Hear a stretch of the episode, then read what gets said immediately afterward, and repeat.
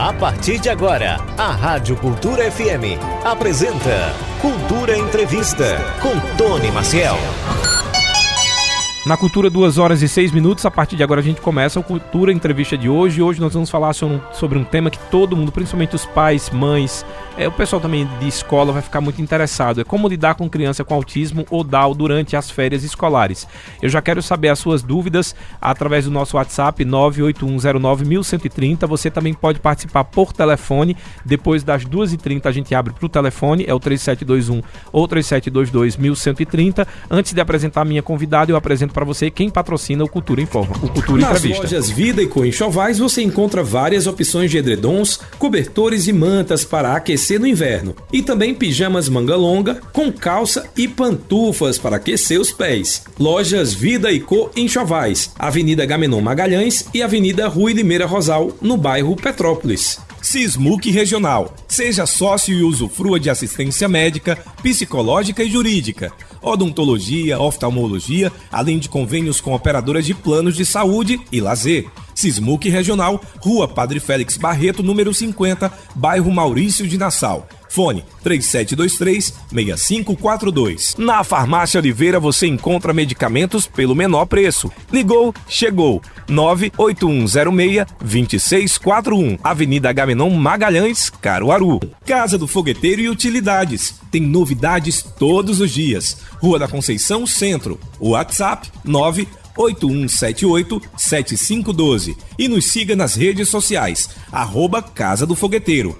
Cicatriza Caruaru, clínica especializada no tratamento de feridas, úlceras varicosas e arteriais, pé diabético e lesões de difícil cicatrização, curativos especiais e cuidados podiátricos. Cicatriza Caruaru, ligue 98212 5844 Rua Saldanha Marinho, 410, bairro Maurício de Nassau. Na Cultura, 2 horas e 8 minutos, agora sim oficialmente, vamos começar o nosso Cultura Entrevista de hoje. O tema, como eu já falei para você, como lidar com crianças com autismo ou DAO durante as férias escolares. Se você quiser também falar um pouco mais sobre outras dúvidas, pode mandar sua pergunta através do nosso WhatsApp. Vou repetir mais uma vez, 98109-1130. E para falar sobre esse assunto, eu estou recebendo aqui no estúdio da Rádio Cultura a Luciene Santos, que é psicopedagoga. Boa tarde, Luciene, seja muito bem-vinda aqui à Rádio Cultura. Boa tarde. É uma honra para nós, né, do Grupo CEAM, é, estarmos aqui tendo essa oportunidade para assim tirar algumas dúvidas. Algumas não, algumas muitas dúvidas muitas. que vão aparecer dos nossos ouvintes. Eu já queria saber se existe diferença, é uma dúvida que, que me surgiu logo que foi proposto o tema. Existe diferença de como tem que lidar com as crianças nesse período de férias para quem tem a para quem tem uma criança com autismo ou DAO? E uma criança que não tem esse aspecto, por exemplo, existe diferença na forma de convivência, na rotina que precisa ser criada? Veja, hoje em dia exige, existe né, uma diversidade de distúrbios, de transtornos, de dificuldades. E aí precisamos, precisamos realmente entender quais as características de cada transtorno, cada déficit, né? Então, assim, aí nós temos a dificuldade de aprendizagem, que muitas vezes é vista como um transtorno. Uhum. E ela não é, é apenas uma dificuldade pedagógica, que isso pode ser visto pela escola. Não conseguindo, então encaminha para um especialista, né? No caso, um psicopedagogo, que ele é responsável por essa área aí. Aí temos os transtornos de aprendizagem, temos o TDAH, temos a dislexia, temos outros tipos de transtornos que também são é, direcionados a esse público escolar, né? É, temos também as síndromes, né? Como síndromes de Down, tem outros tipos de síndrome, como síndromes de Asperger, temos vários outros. Uhum. E temos a deficiência, né? Deficiência física intelectual. Então, são vários. Para cada transtorno, cada distúrbio, o, tra o, o, tratamento é diferente, é diferenciado. A gente não pode tratar uma criança com dislexia como se ele fosse autista ou como se ele fosse com TDAH. Então, todo o tratamento ele é direcionado e redirecionado. Para isso, não é, a gente faz uma avaliação. Nessa avaliação, através das características, nós encaminhamos para outros profissionais para fechar um laudo Né? E a partir daí a criança realmente ela ser diagnosticada da forma correta para não ser rotulada, porque hoje em dia o que a gente percebe são muitos rótulos, não é isso? Rótulos que só atrapalham, né? Só atrapalham, inclusive as intervenções, tanto dentro do, da escola como no, no consultório, né? Na, nas, nas intervenções no ambiente terapêutico. Então, assim, todas as vezes que a gente faz, dá um diagnóstico errado, nós estamos atrapalhando ali a vida da criança, não é? Então, assim, é, é, é muito importante a gente, nós nos apropriarmos de todos, as, todas as características, todos os conceitos de cada transtorno. Né? Tem vários transtornos que um ele é parecido com outro.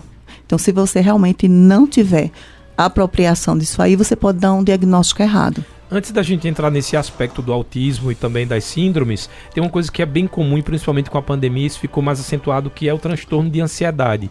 A gente sabe que criar uma rotina para essa criança, de ir para a escola, de ter as, as atividades, diminui a ansiedade dela. Então a minha pergunta é, nesse período de férias, é importantíssimo que se ocupe esse tempo para que essa criança não se sinta mais ansiosa e acabe, é, de, de, repente, sendo um problema mesmo, assim, tendo problema de convivência, é, ficando mais estressada. Isso é, é, é recomendado? Fazer uma rotina, obviamente, caracterizando que aquela criança está de férias para ter um momento de descanso também?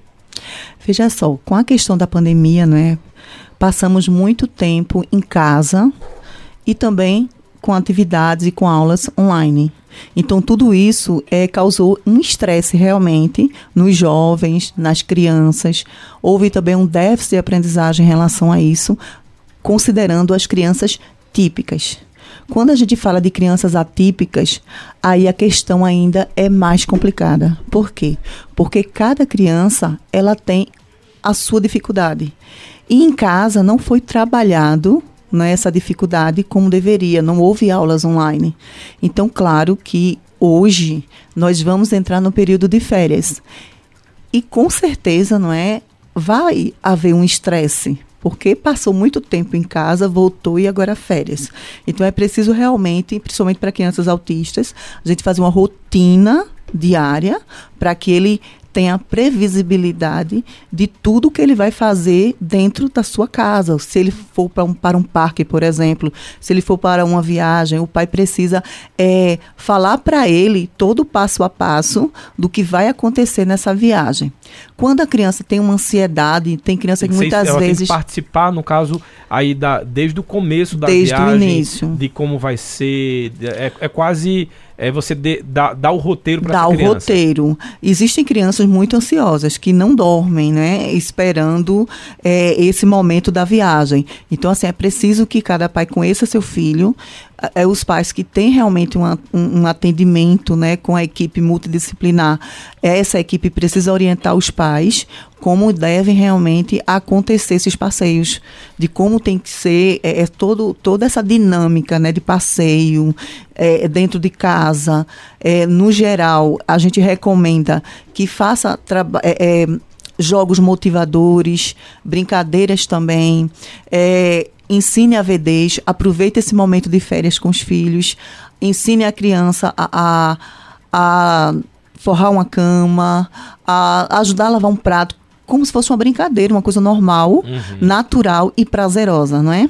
E são tudo atividades diárias que a criança ela precisa aprender, ela precisa ser independente, né? Nessa, nessa vida diária, nesse cotidiano, cotidiano.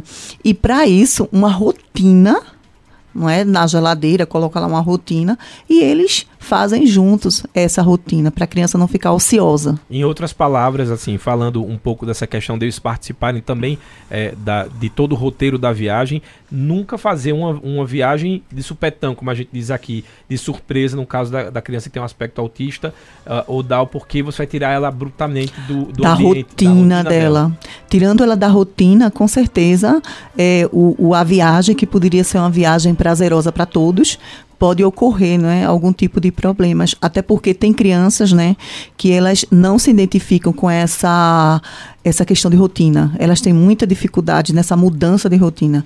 Para você ver, tem crianças que viajam com os pais e lá não comem. Elas não comem e só comem quando voltam. Isso aí é preocupante, né? Então, cada pai ele precisa conhecer seu filho e, a partir daí, realmente traçar um plano ali para que essa viagem seja uma viagem boa para todos que forem, né? E no caso daqui de Caruaru, a gente tem alguns parques ecológicos, a gente sabe que tem todo mundo, principalmente, mesmo a gasolina baixando um pouquinho, com o aumento da gasolina, muita gente optou por não viajar e tem as conhecidas colônias de férias. No caso da colônia de férias, quando eu vou levar uma criança que tem um aspecto autista, por exemplo, ou alguma síndrome, é importante também que ela participe, que eu converse com ela sobre o que vai acontecer, fale um pouco do evento e não é, leve ela também nesse mesmo modelo que eu acabei de falar, tipo assim, de surpresa. Olha, é preciso que os profissionais, não é, eles engajem as crianças engajem de uma forma com que eles se sintam bem quando estão ali, porque a criança com autismo, ela não chega para outras crianças, elas não vão brincar num parque, elas precisam que, que alguém leve elas, uhum. não é? No, no geral, é, a gente recomenda que faça um trabalho psicossocial com as crianças que vão participar e com esse trabalho psicossocial as próprias crianças ajudem as outras crianças com autismo, com, com, com outros tipos de transtorno a elas serem incluídas nesse passeio. Porque às vezes levam, né, tem a coluna de férias e aquela criança fica ali, quietinha, é, é, brincando sozinha. E aí é importante que o profissional pegue essa criança e insira naquela, naquele, naquele contexto, né, naquelas brincadeiras, naquelas dinâmicas. Então, assim, é importante que os profissionais fiquem atentos a isso e os pais também, né, fiquem atentos a como os profissionais vão inserir o filho nessa colônia de férias. Ó, oh, a Luz, eu vou começar já a fazer as perguntas. Quando eu começar a receber muita pergunta no comecinho, eu já faço logo para não ficar ninguém sem ser respondido. A Luísa lá do centro da cidade, ela tá dizendo que ela tem uma filha com aspecto autista, porém a filha dela não gosta de viajar não gosta de passar muito tempo, dentro do veículo. Até quando vai transportar para a escola, ela disse que já estressa um pouco mais. Nesse caso, qual a rotina que ela poderia criar para mostrar que é um momento de férias? Veja só, tudo isso precisa ser trabalhado na terapia, né? Na, nas terapias multidisciplinares. Então, o profissional que atende a criança precisa realmente é, chamar o pai e ajudá-lo nisso aí. Então, toda vez que a gente vai inserir uma criança nessas viagens, a gente precisa iniciar uma viagem curta. A gente nunca é, é, é, fazer uma viagem longa. Viaja, passa uma manhã, depois vai, passa um dia, depois vai, e vai aumentando gradativamente. Isso significa que quando a gente for fazer um passeio, se passou uma manhã bem, a gente vai em outro passeio passar um dia. Se passou bem, vai e vai aumentando. No caso, fazer isso gradativamente. Ensinar. Pegar viagens menores. Sim. E aí aumentando um pouquinho mais a distância. Aumentando a distância gradativamente. Por quê? Porque as crianças, elas não estão, elas não têm habilidade de rotina, né? E quando mudam essa rotina, elas ficam totalmente desorganizadas. E acaba que no passeio, elas têm um comportamento inadequado.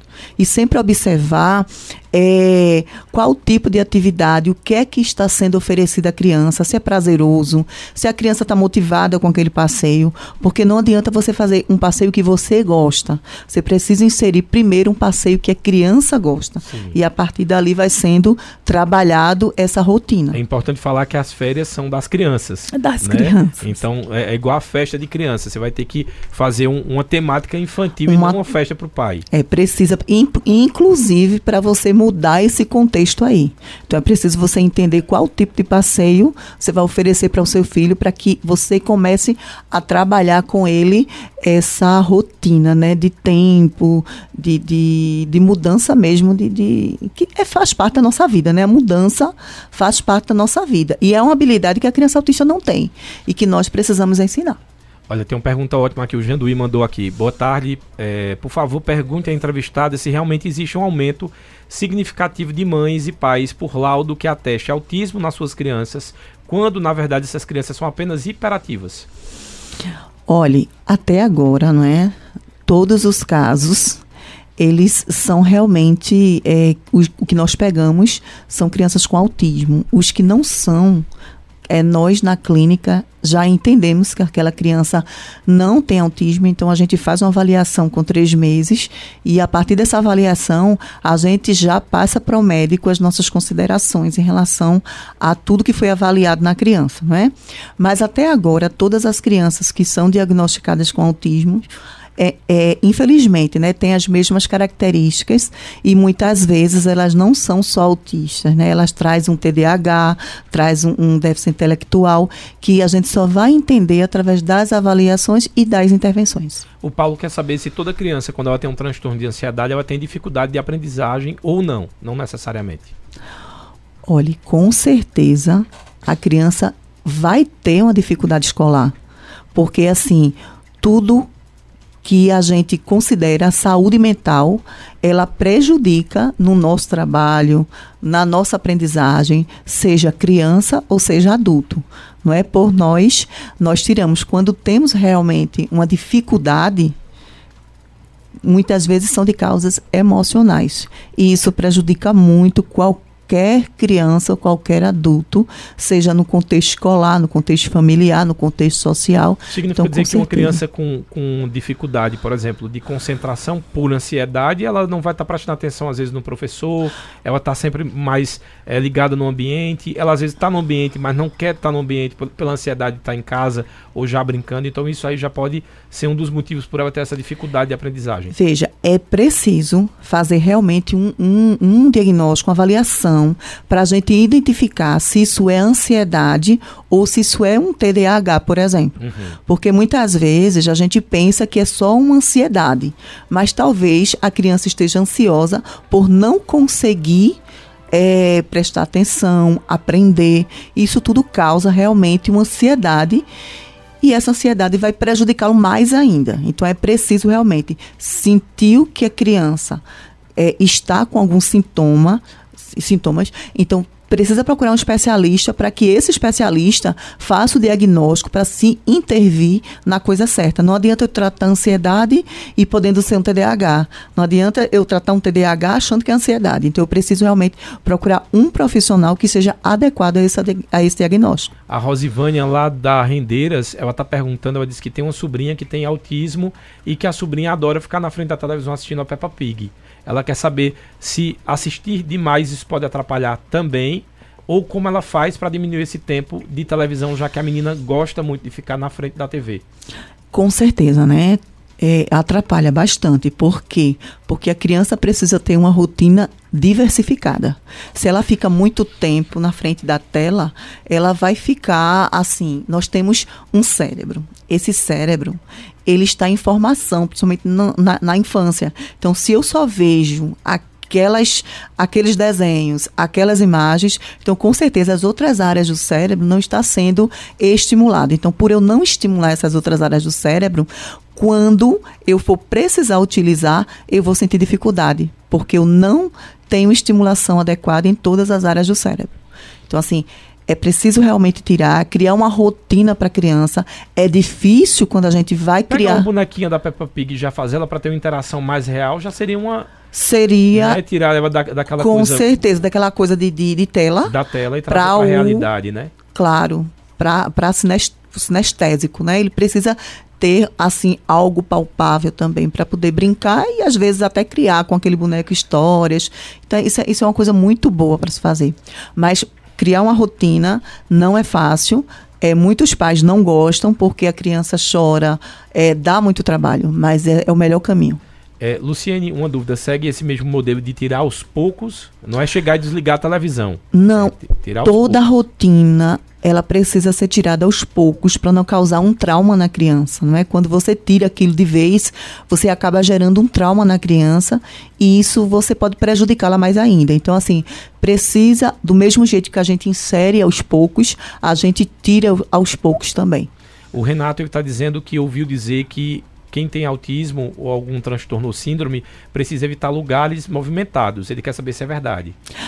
Depende de cada criança. Tudo isso aí é, são diagnósticos, são avaliações individualizadas e que a partir dessa avaliação é que a gente pode ver. Então, vai depender de cada criança. Então, tem criança que tem uma hipersensibilidade ou não.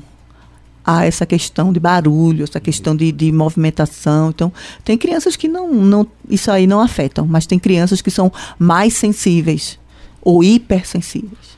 É, eu queria saber agora uma, uma, dúvida pessoal. Você acha que as escolas hoje em dia elas estão preparadas para lidar com essas crianças é, que, que, que, estão precisando de uma atenção mais é, tem, tá.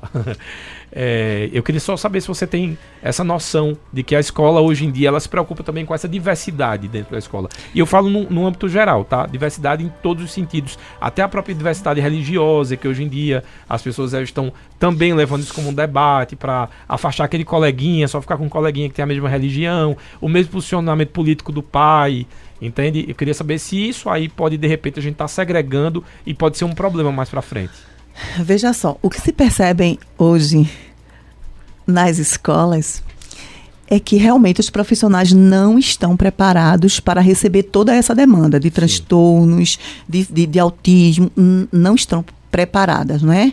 Nós temos hoje a BNCC, então, a escola, ela lida com por competências, ou seja, eu preciso ensinar aquelas competências às crianças, que é leitura, escrita, mas ela não fica atenta às habilidades, ou seja, habilidades que a criança, porventura, elas não adquiriram ainda, pelos distúrbios, pelos transtornos. Então, assim, é, por falta de informação, muitas vezes, por busca, falta de busca, por falta de capacitação para os profissionais da educação nos municípios, nos estados, é, na, nas escolas particulares.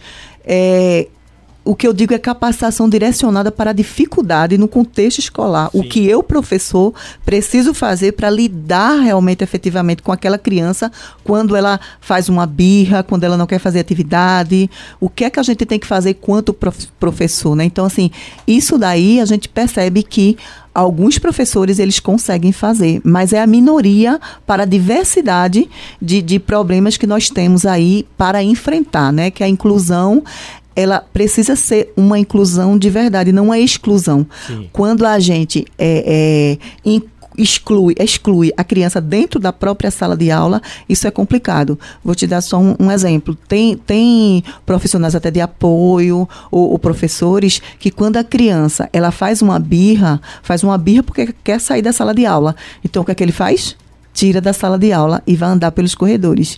Então, a criança vai ter sempre essa birra porque ela vai querer Sim, sempre andar nos corredores. Ser, que, que, aquele a, comportamento é reforçado. Vai é, ser reforçado. Vai exatamente. ser reforçado sempre. Então, ora, se eu fiz aquele comportamento e com isso eu recebi aquilo que eu queria, então, consequentemente, o que é que eu vou fazer? Todos os dias eu faço a mesma coisa.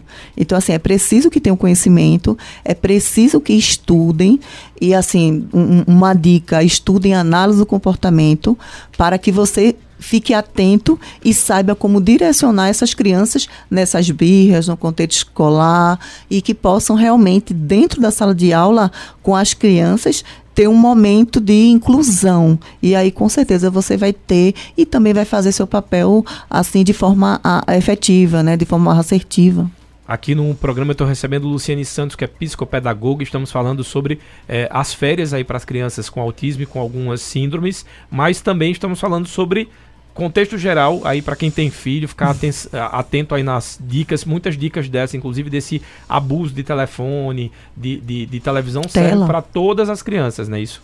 Todas as crianças. É preciso ter um controle, né? Todas as crianças precisam saber o momento de usar a tela e o momento que é preciso ter outros tipos de atividades. Luciane, no último programa que a gente fez falando sobre autismo, uma das mães me deu um depoimento que eu fiquei bem impressionado. Ela disse que ela, durante dois anos, era negacionista.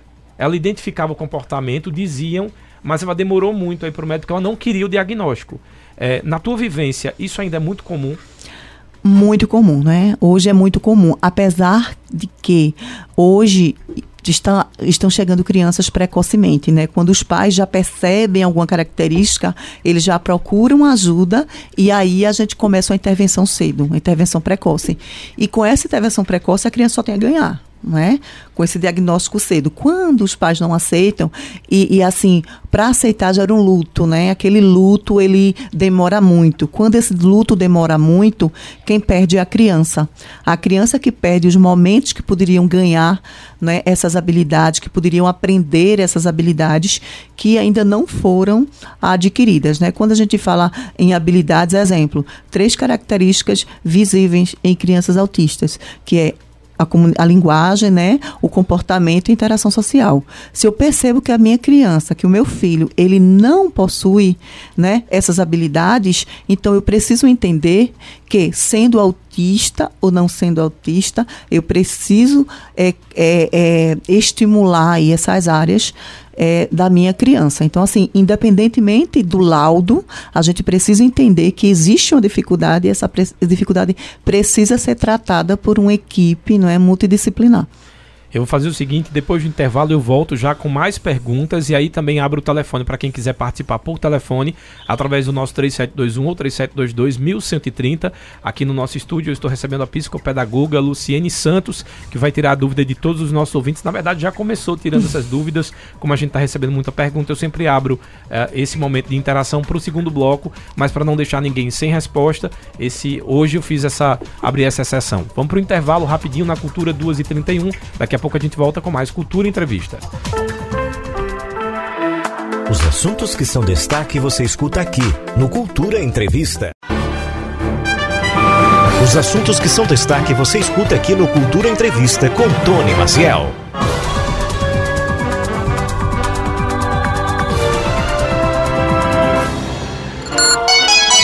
Na Cultura 2h35, estamos de volta com o nosso Cultura Entrevista de hoje, falando sobre vários assuntos. Na verdade, é sobre férias para crianças que têm o aspecto autista, ou Down, ou alguma síndrome, mas também estamos falando do contexto geral do comportamento, de como a família deve montar esse mês aí de julho, que a gente sabe que é um mês de férias para essas crianças, para se criar uma rotina. E para falar sobre esse assunto, a Luciane Santos está aqui no nosso estúdio, ela é psicopedagoga, para a gente já iniciar esse bloco, como eu sempre faço. Vamos para o telefone. Alô, boa tarde, com quem eu falo? Boa tarde, esse menino e, essa, e a professora, boa tarde. Esse, boa tarde. Esse menino e essa, e essa menina. Diga lá, Nininha. Olha, você falou assim que as escolas hoje em dia tem alguns que não tem estrutura para a criança, né? estrutura para a criança pequena. Mas não só a estrutura física que está precisando, não. É a estrutura dos, dos educadores.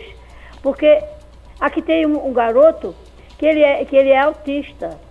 E ele, quando a primeira escolinha que ele foi, ele, ninguém tinha paciência com ele. Lá, os professores, os, os educadores, ninguém tinha paciência. Brigava, chamava a mãe, aquela agonia. Aí a mãe dele disse assim, a senhora, ela não pode continuar na escola, que ele é muito agressivo, sei como era. Aí a mãe chegou e começou a conversar com ele, e ele contou que a professora brigava com ele, estava de castigo e tudo. Os meninos batiam nele. Aí a mãe tirou, botou em outra escola, do governo também. Nessa escola ele se deu muito bem. Por quê? Porque a professora tinha paciência com ele. Era professora, porque tem gente que se forma para uma coisa, para médico, para enfermeira, para doutora, para que foi, e não é, e tem outros que se formam e é melhor um do que o outro. Estuda a mesma coisa. E tem uns que, que é mais educado, outro melhor, trata melhor os doentes, trata melhor a, a, a, os alunos. Então eu acho assim que devia ter estrutura, era os educadores. Porque tem, tem uma outra garotinha de, de, de quatro anos aqui, que eu perguntei a ela, a, a, neta de uma vizinha minha, de uma amiga. Perguntei, tu gosta da sua tia da escola? Gosto. Eu digo, ela briga com você? Briga. Eu digo, e ela bate em você? Não, me bota de castigo. Lá no, no corredor, no, no, tapetinho pequeno, eu choro muito. Agora eu quero perguntar a ela assim, você acha, você acha direito uma professora botar uma criança de quatro anos de castigo, meia hora, uma hora, coitada lá isolada no canto, que uma criança de 4 anos é quase um bebê. Uhum. E essas coisas que a gente tem que, que saber. Ficar atento, né? Está passando com as crianças pequenas, de 5 anos abaixo, né, essa menina. Nem uhum. contar as coisas direitas, os bichinhos não sabem. Então eu acho que falta estrutura das professoras. Falta preparação para elas lidar com criança pequena. Boa tarde para você, Jair. Obrigado, Neninha. É, é, da outra vez que a gente fez é, entrevista sobre autismo, a gente ouviu essa mesma demanda de outros ouvintes, pessoal falando que às vezes a criança tinha dificuldade de adaptação, porque ninguém mandou um monte de demanda, eu, a gente vai respondendo aos poucos. Mas a, a questão, a primeira dela foi a, a, dificuldade de adaptação, que ela não se adapta numa instituição, vai para outra escola e a criança se dá bem. É, veja só, muitas vezes é, é, é, falta de capacitação, não é? Acho que Sim. todos os profissionais que entram né, nessa, nessa linha de inclusão, de ser professor, ser profissional de educação hoje, ele precisa entender que ele vai ser responsável por uma demanda que está chegando. E essa demanda é a demanda de inclusão, e essa inclusão é para todos. Né? E assim, é preciso se capacitar para receber essa demanda.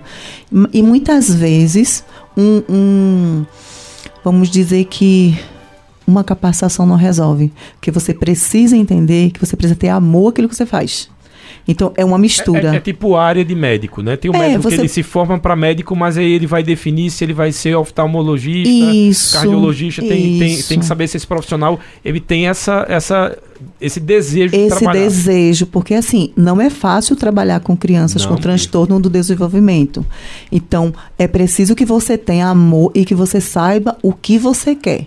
Então, se eu sou uma professora e eu estou inserida nessa sala onde eu tenho cinco, seis, sete crianças, oito muitas vezes, que têm síndromes diversificadas, porque hoje nós não só atendemos dentro de uma sala autismo, atendemos todas as síndromes. Então, assim, você precisa entender que você eh, se formou para aquilo. Sim. Então, você precisa se capacitar, você precisa ver se é aquilo que você quer realmente para que você é, não atrapalhe mais a vida daquela criança. É, entende? Eu, eu vou fazer um pouco do advogado do professor. Do outro lado também existe, às vezes, salas lotadas. Então, tem a questão da capacitação, mas tem a questão, às vezes, da demanda ser maior do que a oferta. Eu tenho um professor para 50 crianças. Isso. É impossível é, esse professor tomar conta de 49 e uma criança que tem um, um, uma necessidade especial. Também tem que se olhar todo esse contexto, né? É, para isso se colocam um profissionais de apoio, né? Uhum. E talvez os profissionais de apoio, eles também não são capacitados para isso. Então, assim, quando tem o, o professor e tem profissionais de apoio que pode ajudar não é, é, essa, essa criança. Então, o profissional de apoio é quem está mais próximo da criança. Então, por isso que ele precisa fazer um curso de AT, ele precisa ter formação para ajudar o professor nessa demanda, né? Antes da gente ir para uma, uma mensagem de WhatsApp por áudio, é, a Nini ainda falou da questão do castigo, né? Que ela falou que a criança ficava é, exposta no corredor, não sei se num tapetinho. É, isso ainda é utilizado? Isso é, é, eficaz, principalmente para uma criança de 4 anos? Não, claro que não é eficaz. Existem outras formas não é, de se trabalhar com crianças com um, um comportamento inadequado, porque uhum. com certeza, para a criança estar de castigo, ela, é, a criança teve um comportamento inadequado. Sim. Mas para isso existe o, o, curso né, de, de análise do comportamento, para que a gente entenda, compreenda que a análise do comportamento é uma ciência, e essa ciência é uma ciência que estuda o comportamento. Então, quando se estuda o comportamento, você percebe que esse não é o caminho que a gente tem que, que trilhar com a criança com qualquer transtorno. É, a metodologia, no caso, precisa ser repensada, no caso. Precisa ser repensada e precisam levar realmente para os profissionais de educação, tanto de apoio como professores, é, capacitações direcionadas para isso. Perfeito. É, eu vou abrir agora a pergunta também para áudio no WhatsApp. A gente está recebendo muita mensagem de áudio. Eu só peço que vocês mandem áudio no máximo de um minuto para que a gente possa colocar no ar, tá? E de preferência que a pergunta ela seja bem contextualizada para que a gente consiga entender e responder também a demanda. Quem mandou essa mensagem foi a Edinalva, lá do Vila do Rafael. Boa tarde. É, a minha pergunta é a seguinte: a minha neta, ela tem seis anos, ela mora comigo desde que nasceu ela tem muita dificuldade para aprender. Agora tudo, tanto na escola como em casa. E assim, ela não gosta de barulho. Ela não gosta de muito barulho e ela não gosta de fazer amizade. Ela é muito calada. Na, na sala de aula dela, ela é muito calada. Ela não, não faz amizades. E qualquer tipo de barulho, qualquer coisa, ela coloca as duas mãos no, no, nos ouvidos e fica gritando, pedindo para parar. Eu gostaria de saber se isso é normal. É uma pergunta super interessante, inclusive, que eu tinha deixado para a gente é, falar agora nesse segundo bloco. É, você vê que no caso é de Nalva, ela tem algumas características, mas pelo que eu entendi, ela não, não foi para um profissional para que seja fechado um diagnóstico. Então vamos falar como é que se fecha esse diagnóstico. Não é só de achar de um comportamento, de outro, que a gente vai somando e fecha. Quem precisa fazer isso é um profissional. Explica como é que funciona esse fechar de diagnóstico de uma criança autista, por exemplo. Vejam só, todo diagnóstico ele é feito diferenciadamente. Ou seja, se eu for fazer um diagnóstico para ver se a criança tem dislexia, é um tipo de avaliação. Se eu for fazer um diagnóstico para TDAH, é uma outra avaliação com outro profissional. Se eu for fazer um diagnóstico para autismo, também é preciso ter esse diagnóstico. Então, quando você coloca seu filho na escola, que você percebe que ele não sabe ler, não sabe escrever, fica lá quietinho, ele não consegue manter a atenção, não consegue focar, não consegue assim trabalhar com barulho, você precisa realmente procurar um profissional para que dê esse diagnóstico, não é? E, os diagnósticos não são tão fáceis, porque vou dar um exemplo de um, um, de dislexia, né, que é o transtorno da leitura e da escrita. Para sair esse diagnóstico é preciso de uma, de uma avaliação multidisciplinar com psicólogo, com psicopedagogo, com neuropsicólogo, com fono, e aí fechar essa avaliação com cada profissional. A partir daí a gente caminha para o neuro, o neuro bate o martelo, diz assim, não, é dislexia. Temos também um exame, né, que é chamado PAC. Já é uma pergunta aqui da Edivânia mandou: existe algum exame é, que confirma se a criança é autista? Então já pode responder, Edivânia, esse exame. Veja só, aí tem o PAC que também dá esse direcionamento para o diagnóstico da dislexia. Quando a gente fala de autismo, a gente está falando também de exames clínicos. Então, assim, o médico ele vai escutar você e vai avaliar naquele momento se a criança tem traços é, de crianças autistas ou não. Nós gostamos de trabalhar com avaliação. Essa avaliação dá um norte das habilidades que a criança não adquiriu até o momento e que ela precisa adquirir. Uma vez trabalhado esses, essas habilidades e a criança, a gente vê que ela apresenta uma dificuldade, então aí o médico ele bate o martelo realmente e diz que a criança é autista. Mas tem crianças que não temos dúvidas. Já com um encontro a gente percebe que aquela criança ela é autista e o diagnóstico é bem mais tranquilo. O diagnóstico mais difícil é quando é leve, não é? O, o, o autismo moderado, o autismo grave, ele é mais fácil de ser identificado. Mas o autismo leve, ele tem características leves e muitas vezes não é visível. Então, só um especialista consegue identificar isso daí. E uma boa parte das crianças, elas são autistas com alto funcionamento, né? E isso faz com que é, a, os pais ou algum profissional, ele tenha dúvida se é ou não autismo. É, tem aqui uma pergunta, eu acho que é, é a mesma resposta, né? Porque assim, eu desconfio que meu, meu filho tem autismo, o que devo fa fazer foi todo esse passo a passo aí que Luciane passou para vocês. É, então acho que a pergunta é a mesma. Ah, teve uma outra aqui, ó. Com que idade o diagnóstico pode ser feito? É, quem mandou essa pergunta foi a Alessandra, lá de Brejo da Mar de Deus. Um abraço aí, pessoal de Brejo.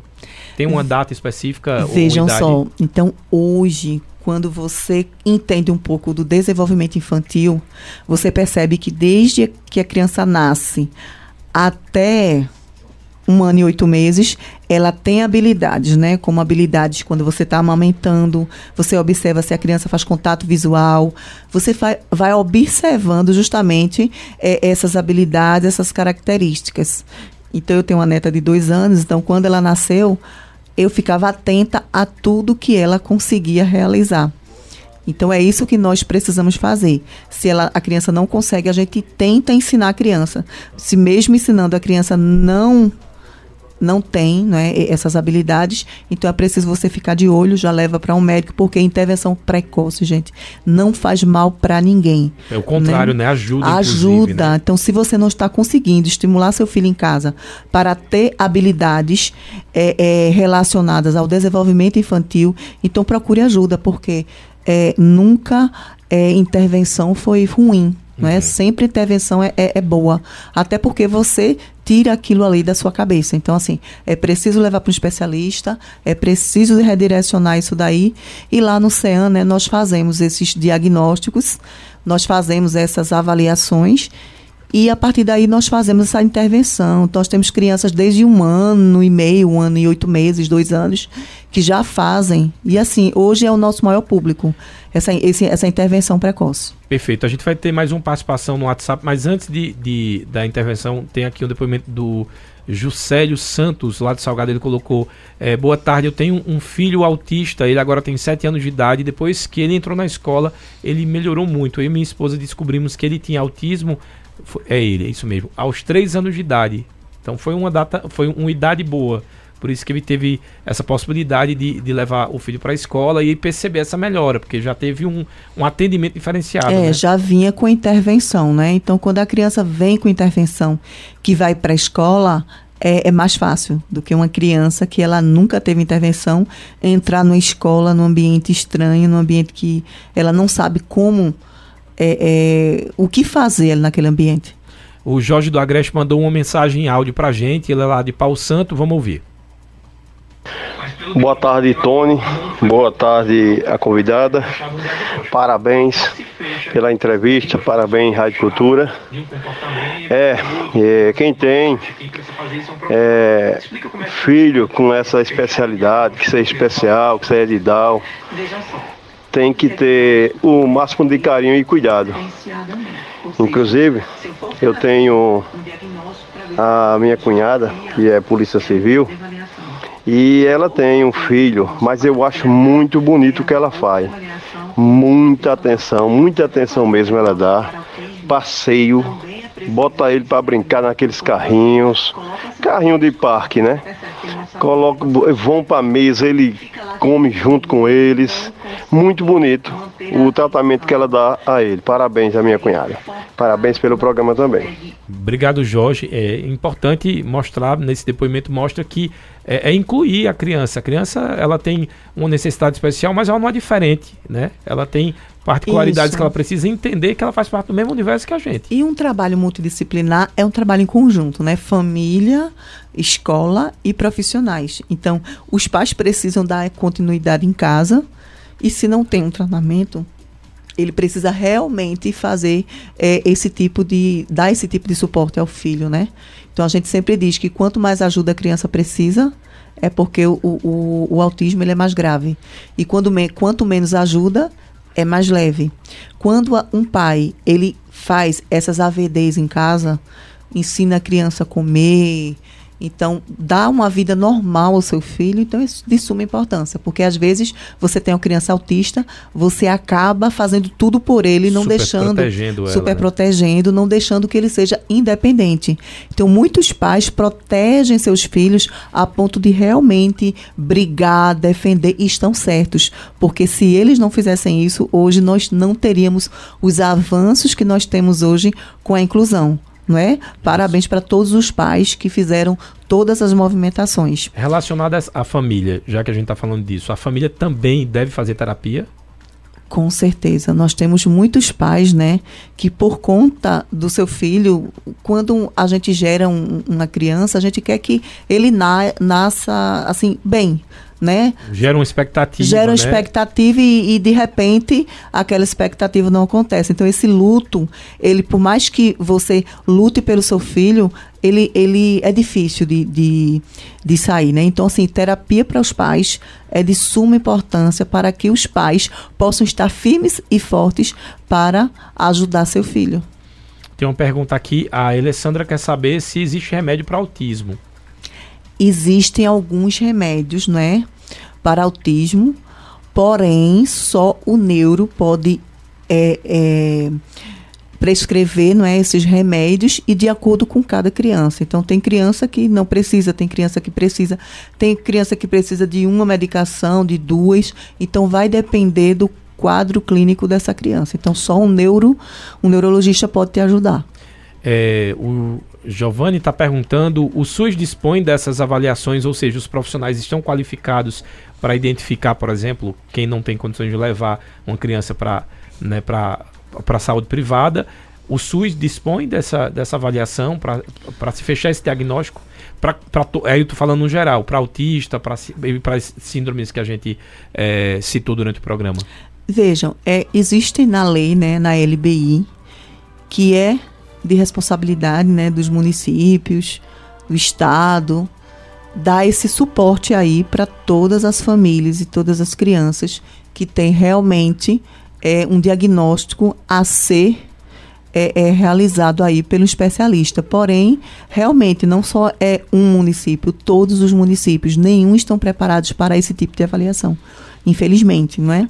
E aí, hoje, os planos de saúde que estão é, é, ajudando, dando esse suporte a essas crianças.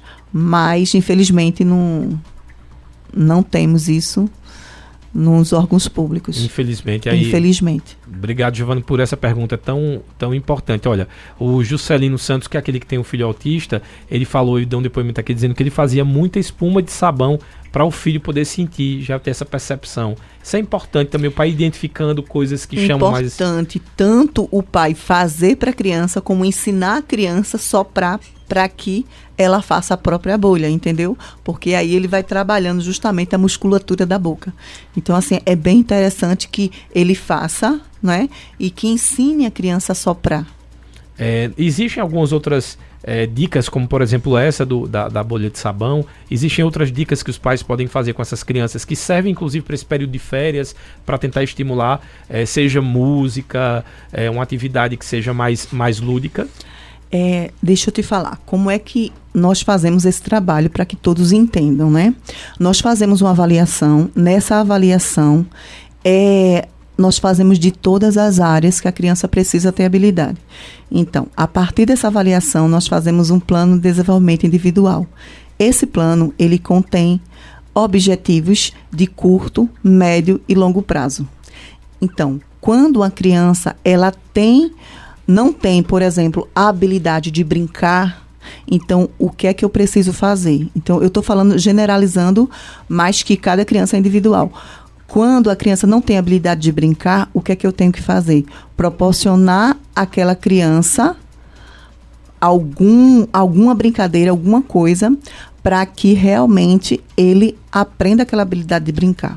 A minha primeira criança autista, ela não falava na escola. A mãe che chegava no consultório todos, toda semana, né?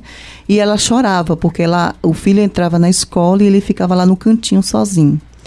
E aí, com as intervenções do brincar, né, eu, eu lembro que foi até uma música que ele gostava muito, eu descobri que ele gostava dessa música, é eu, eu, canto pessimamente, mas essa, aquela eu entrei na roda, eu não sei como se. Então, assim, ele adorava essa música. Então, eu colocava essa música, gente, eu rodava com ele, eu ficava tonto, ele não ficava tonto mas ele adorava essa música e a partir daí era a gente cantava a música e ia para a caixinha de areia. Na caixinha de areia ele desenvolvia tudo que ele queria ali desenvolver. E assim, rapidamente a criança começou a falar na escola. Então assim, não era porque ela não sabia falar, é porque ela não tinha se encontrado ainda, ela não entendia que falar é uma habilidade que ela precisa usar, ela precisa dessa comunicação com o outro, né? Ele, ele, tinha linguagem, mas ele não sabia como fazer. E às vezes é uma coisa simples, um brincar, uma caixa de areia. E foi interessante que você teve essa percepção de entender que era a música que ele gostava e utilizar essa comunicação. Descobrir. Nós, nós chamamos isso de reforçadores. reforçadores. Então, esses reforçadores faz com que a criança ela tenha motivação em fazer aquilo que você propõe para ele. Então, através de um reforçador, muitas vezes as pessoas não gostam gosta de reforçador porque acha que eu estou é, barganhando com a criança, eu vou dar um brinquedo para que. Mas depende da forma como você trabalha. Então, quando eu dou à criança um reforçador que ele quer, pode ser até uma comida, né? Ele gosta daquela comida, dá em pequenos pedacinhos. Ele, você dá o pedacinho da comida e ele, e ele faz o que você quer. E ali você aumenta o tempo, né? O tempo. É, se você dá aquela comidinha em, de 10 em 10 minutos, você passa da 20, 30. Quando você vê, ele não precisa mais daquela comida. Entendi. Então, assim, é preciso você fazer aos poucos, né? A gente muitas vezes pensa que isso é ruim, mas é ruim se a gente não souber como fazer. Então, existe aí os profissionais que podem ajudar a, os pais né, nessa, nesses reforçadores. Olha aqui, tem um, eu tô vendo aqui, deixa eu estar dando vontade de chorar aqui com o depoimento do, do Juscelio. Depois vou trazer ele aqui para fazer a última pergunta. A gente estava preocupado, né? Ó, é uma hora, já está estourando o tempo, mas tem mais uma pergunta da, é, do Oséias de Toritama. Está dizendo, boa tarde, minha criança tem dificuldade de aprender as coisas. Isso é algum problema? Ela é aparentemente normal, é aquilo que a gente falou no comecinho. Né? Toda criança que tem dificuldade, ela tem algum transtorno desse? É, tem que procurar realmente saber qual tipo de transtorno é. Porque se você não tem um diagnóstico preciso do que sua criança tem, então essas, essas intervenções elas não vão servir muito, porque eu vou intervir para uma síndrome, mas seu filho tem outra síndrome. Então você acha que seu filho tem uma dificuldade por algum motivo. Então vá atrás do, diagnóstico. É, tem aquele. Tem uma frasezinha que usa, né? De eu não vou ver esse vídeo sozinho. Eu vou mostrar depois a, a, a doutora aqui a, as imagens do Juscelio. Ele tem um filho autista que a gente já falou aqui. Ele está mostrando um monte de brinquedo que ele compra para estimular a, a criança. Então aqui ele tem o dinheiro ó, de, de brinquedo. Maravilha. Ele tem essas bolinhas para percepção sensorial, né, de tato. Uhum. E aí no finalzinho ele colocou hoje, vê que declaração bonita. Hoje não consigo ver mais o Davi sem ser autista. Então vê o grau de aceitação. Ele disse que hoje não consegue mais ver o filho sem o aspecto do autismo, né? Olha aqui, ó. Aprendendo junto com ele. Ele termina Maravilha. Foto do Davi. Maravilha. Davi, um cheiro no seu coração, viu, Davi? Isso aí, Davi. Você pode pegar coisas de casa mesmo.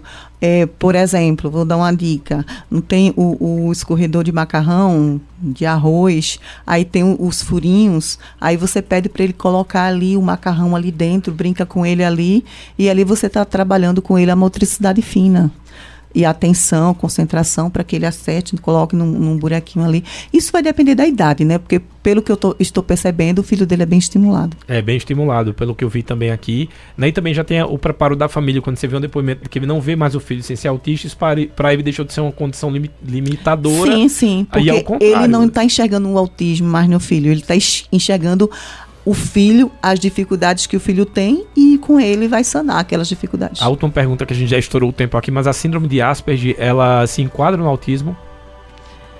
Sim, né? Antigamente o autismo ele era chamado como Asperger, o, o autismo leve, né? Sim. Hoje a gente caracteriza como autismo leve. Antes era de Asperger, mas agora é leve. Pronto, foi a pergunta do Tiago Jefferson. Quero agradecer a vocês que estão participando aqui do nosso Instagram, a, a, através do nosso WhatsApp também. Agradecer muitíssimo a entrevista que tivemos hoje com Luciane Santos, que é psicopedagoga, que tirou muitas dúvidas dos nossos ouvintes. Como eu falei, eu comecei desde o início lá, já passando as perguntas que eu sabia que a gente ia chegar no finalzinho é, com muitas dúvidas, mas conseguimos responder todos. E eu quero agradecer e já deixar um convite para que a gente possa voltar esse tema de uma outra, de, em um outro dia. E aí já vou convidar o Juscelio a trazer o Davi para a gente conhecer. Que maravilha. Estou aqui à disposição. Quando precisar, é só convidar. Né? Gostaria também muito de falar sobre a nossa clínica, que é a Clínica CEAN. Nós estamos aqui em Caruaru com Já a Clínica pode deixar o Instagram aí de vocês, contato. Temos o Instagram, o Instagram é Grupo CEAN, né, da faculdade, é, e o da faculdade é Faculdade CEAN. Então. Deixa o seu também, para o pessoal lhe seguir, para a gente correr aqui, com o seu Instagram também. O meu Instagram. Sim. o meu Instagram é Luciene Santos. Luciene Santos, repete de novo da clínica. Da clínica é Grupo CEAN e o da faculdade é Faculdade CEAN.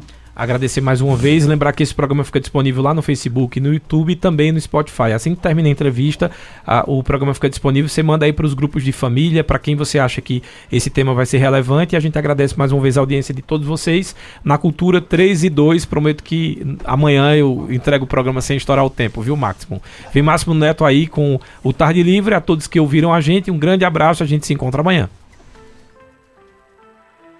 Os assuntos que são destaque você escuta aqui no Cultura Entrevista. Cultura Entrevista. Oferecimento. Nas lojas Vida e Coenxovais você encontra várias opções de edredons, cobertores e mantas para aquecer no inverno. E também pijamas manga longa com calça e pantufas para aquecer os pés. Lojas Vida e Co Enxovais, Avenida Gamenon Magalhães e Avenida Rui Limeira Rosal, no bairro Petrópolis. Sismuc Regional.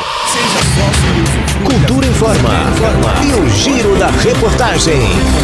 Oftalmologia, além de convênios com operadoras de planos de saúde e lazer. Sismuc Regional, Rua Padre Félix Barreto, número 50, bairro Maurício de Nassau. Fone 3723-6542. Na Farmácia Oliveira você encontra medicamentos pelo menor preço. Ligou, chegou. 98106-2641. Avenida Gamenon Magalhães, Caruaru. Casa do Fogueteiro e Utilidades. Tem novidades todos os dias. Rua da Conceição Centro. WhatsApp 9 8178-7512 e nos siga nas redes sociais, arroba Casa do Fogueteiro. Cicatriza Caruaru, clínica especializada no tratamento de feridas, úlceras varicosas e arteriais, pé diabético e lesões de difícil cicatrização, curativos especiais e cuidados podiátricos. Cicatriza Caruaru. Ligue 98212 5844 Rua Saldanha Marinho, 410, bairro Maurício de Nassau. Você ouviu Cultura Entrevista.